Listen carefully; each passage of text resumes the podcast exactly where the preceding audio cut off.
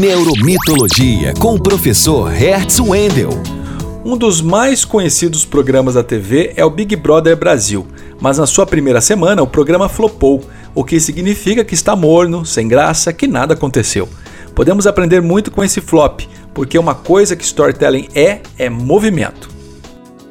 Como a arena de um coliseu, o Big Brother é o lugar onde os gladiadores constroem suas narrativas individuais e nós somos o público da arquibancada da tela do celular.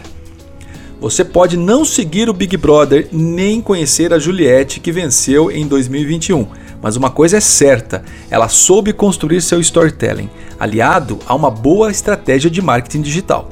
Suas atitudes, comportamentos e, claro, os conflitos que ela criou fizeram a diferença.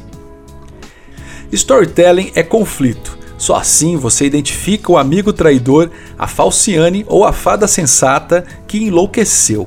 É por meio do conflito que o storytelling caminha e se transforma.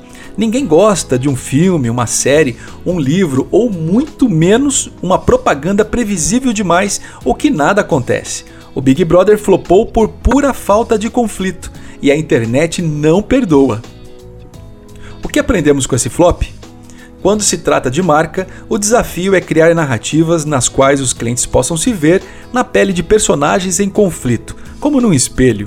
Só assim ele toma consciência de como solucionar seus próprios dilemas e dores. Lembre-se, o guia para a solução de problemas do consumidor é a sua marca.